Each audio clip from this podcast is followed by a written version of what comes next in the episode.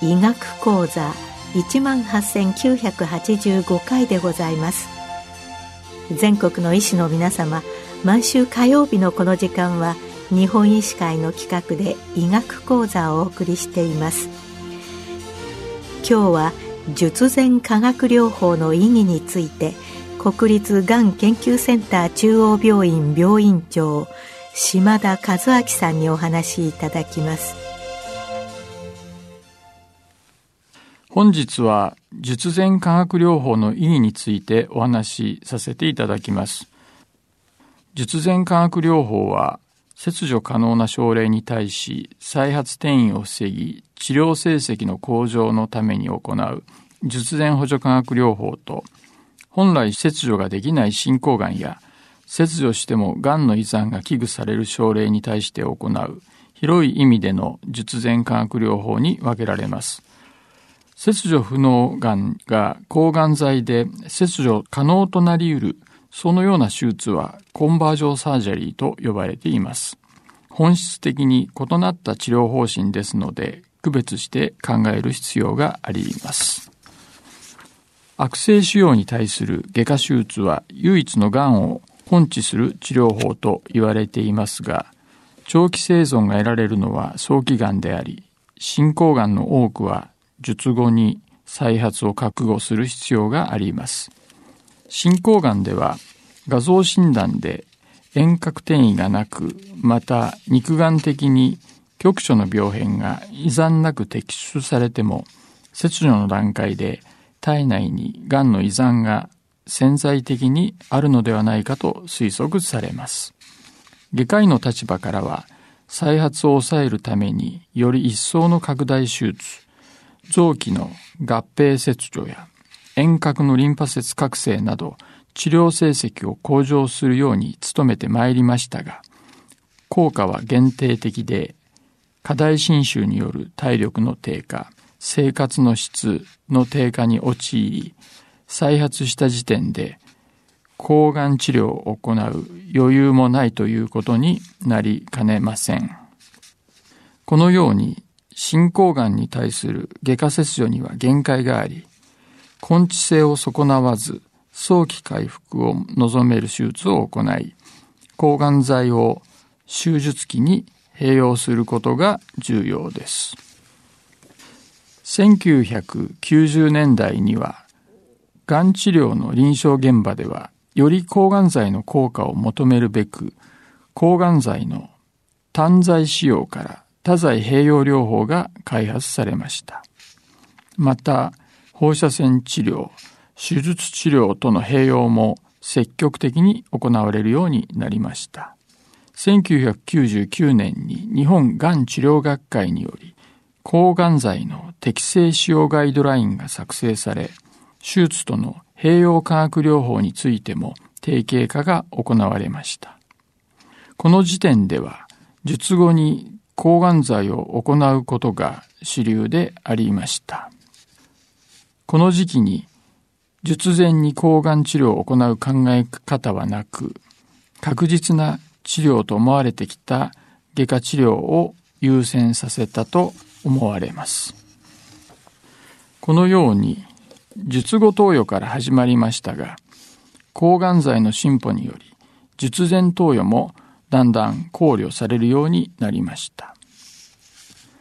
がんが大きくて完全に切除することが難しい場合や、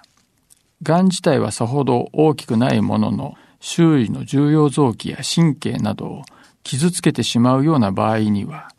まず抗がん剤治療を先行することに異論はないでしょう。また、なるべく手術を望まない場合には、抗がん剤や放射線治療で根治を目指し、遺産した場合には手術を望まれる方もいるかもしれません。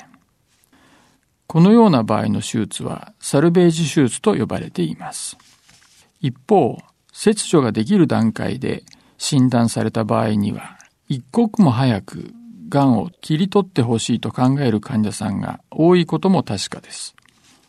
抗がん剤治療と手術前に行って切除できなくなったらどうするんだと思われる方もいます。このような疑問に対しては、科学的根拠に基づいた臨床試験を行い、有用性を確かめることが必要です。現在、乳がんにおいては、術前と術後での抗がん剤の効果は同等だと言われています。食道がんのようにその術前化学療法の有効性が認められているものもあれば、胃がん大腸がん、膵がんのようなものでは、まだ臨床試験でその有効性を検証している途中のものもございます。固形がんの代表として、術前化学療法が最近標準治療となりつつある膵がんについてお話しさせていただきます。膵がんは診断時に半数は切除不能と言われる難治がんです。切除可能であっても5年生存率は20%を超える程度でした。膵がんにおいても当初は術後補助化学療法が行われ、有効性は認められています。日本では TS1 の6ヶ月投与。欧米ではモディファイドフォルフィリノックスを行うことが標準です。膵がんのような難治がんでは、手術を起としても、回復時に局所過信、遠隔転移、腹膜播種があり、切除は不能であること、術後手術の合併症や体力回復の遅延で補助化学療法を行うことができない場合があります。結局、手術症例の半数程度しか抗がん剤治療を術後できなかったと報告されています。このような経緯がありまして、術前投与を考えるようになることになりました。しかしながら、術前のメリットということもございますが、デメリットもあります。明らかに術後より術前が有効であるという証拠はございません。まずはメリットからお話しさせていただきます。術前治療のメリットとしては6つが挙げられます。1つ目は診断直後から速やかにがんに対する治療が開始できるということです。2番目は術前のため全身状態が良好で薬剤強度が高い治療が行えるということになります。3番目ですが、術前治療によるダウンステージンが得られれば、切除範囲や臓器の縮小の切除範囲を測ることができるようになる可能性がございます。4番目になります。微小転移の喪失により治療成績の向上が図れる可能性がございます。また5番目ですが、術前治療の効果判定により術後の補助化学療法の薬剤選択に応用することができる可能性がございます。最後の6番目でございますが、標的病変が存在して治療効果が実感できることから患者さんのモチベーションが高く、薬剤のコンプライアンスが良好となります。このようなメリットもございます。一方ですが、術前治療には大きなデメリットもございます。まずデメリットとして、術前治療期間内に腫瘍が進展した場合は、切除機会を喪失することになります。また、術前治療による有害事象によって治療の継続が困難となる。または最悪の場合ですが、手術ができなる危険性も否定はできません。特に膵がんの場合、膵頭部に病巣がある場合は、閉塞性横断にて発見診断されます。横断を回避するために内視鏡的にステントを入れ、閉塞を解除しますが、胆管炎を発生するリスクがあります。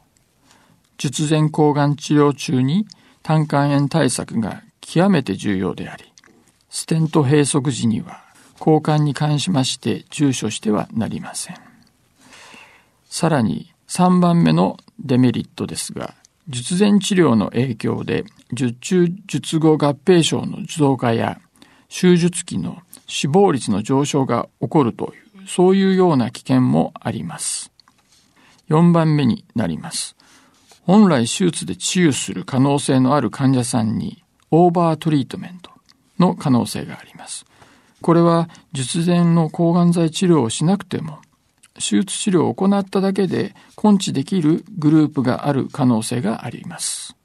また、術前抗がん剤治療を行いますので、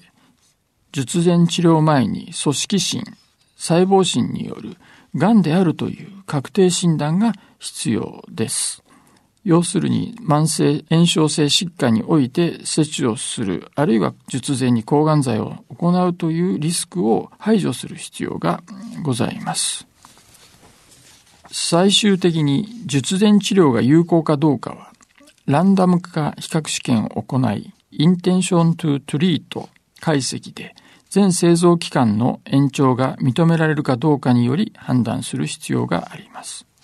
手術先行 S1 による術後補助化学療法群を対象群とし、これに術前のゲミシタビンと S1 を2クール加えた術前化学療法を試験群とします。そして、それを比較したランダム化比較試験が行われました。本臨床試験の結果は2019年1月のアスコ GI で発表され、全生存期間中央値は術前化学療法群で36.7ヶ月、すぐに手術を行ったグループでは26.7ヶ月と、ハザード比が0.72、ピーチが0.015と、優位に術前化学療法を行った群の治療成績が良好でした。日本膵臓学会では2019年10月にホームページ上で膵がん診療ガイドライン2019年度版で切除可能膵がんに対する術前補助化学療法としてのゲミシタビン S1 併用療法を行うことを提案すると提言いたしました。がんセンター中央病院では2019年4月から術前に GS 療法ゲミシタビン S1 療法を行い外科切除を行っております。膵がんの術前治療を考慮する場合に必ず放射線治療の併用について皆さんによく問われることがございます。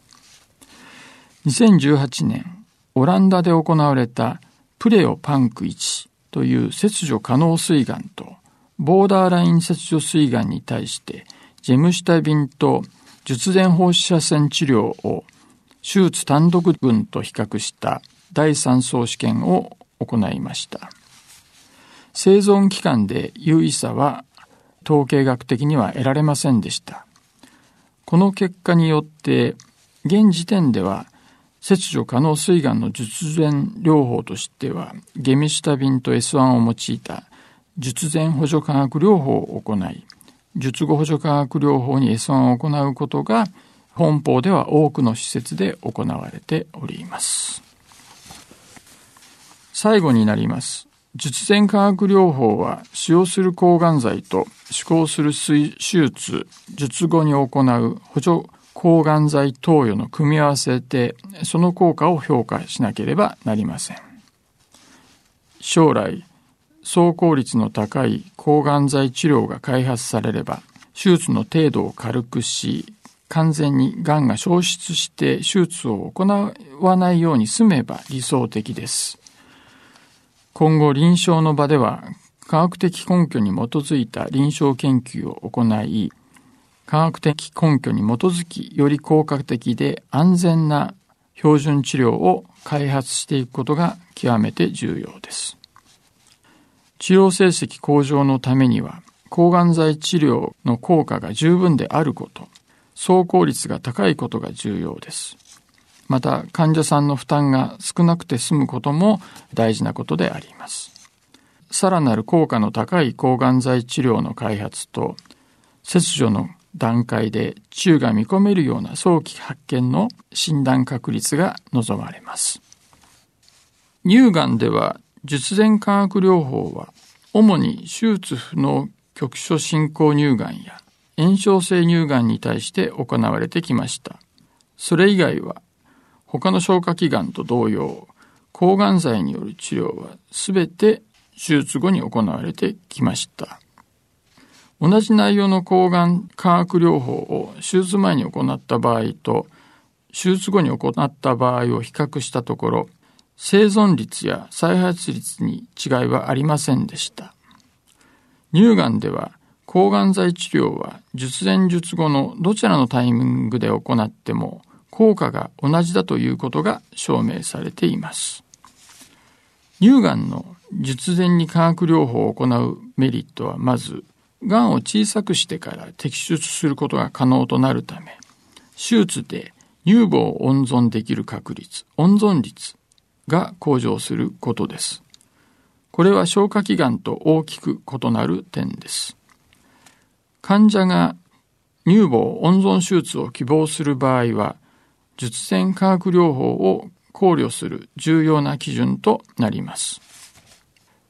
2番目には、術前化学療法では、乳房に癌を残したまま抗がん剤の治療を行うため、抗がん剤の効果を評価することで、経過によっては途中で治療薬を変更するなどのテーラリングが可能になります。第3に、術前化学療法で癌が完全になくなってしまった。これは病理学的に完全走行の場合には予後が改善するということが分かっているので、術後の予後が良好な群、つまり再発率が低い群を見つけ出すことが可能です。こうした利点があるため、化学療法を行うのであれば、手術後よりむしろ術前に行う方針を取る場合が増えてきました。術前化学療法の対象となる方は、浸潤性乳がんで、術後に抗がん剤の治療が必要となると思われる方ということになります。主にステージ2から3の方が対象となりますが、年齢、組織学的悪性度、ホルモン受容体やエストロジェンリセプター2の発現などから総合的に判断しますので、必ずしもステージのみで決まるわけではありません。ご高齢の方や他に病気があって全身状態があまり良くない場合など、抗がん剤治療全体が困難な方は対象となりません。がんの存在位置から術前化学療法を行って、がんが縮小して乳房を温存することが困難であると思われる場合も対象とならないことがあります。今日は術前化学療法の意義について国立がん研究センター中央病院病院長島田和明さんにお話いただきました。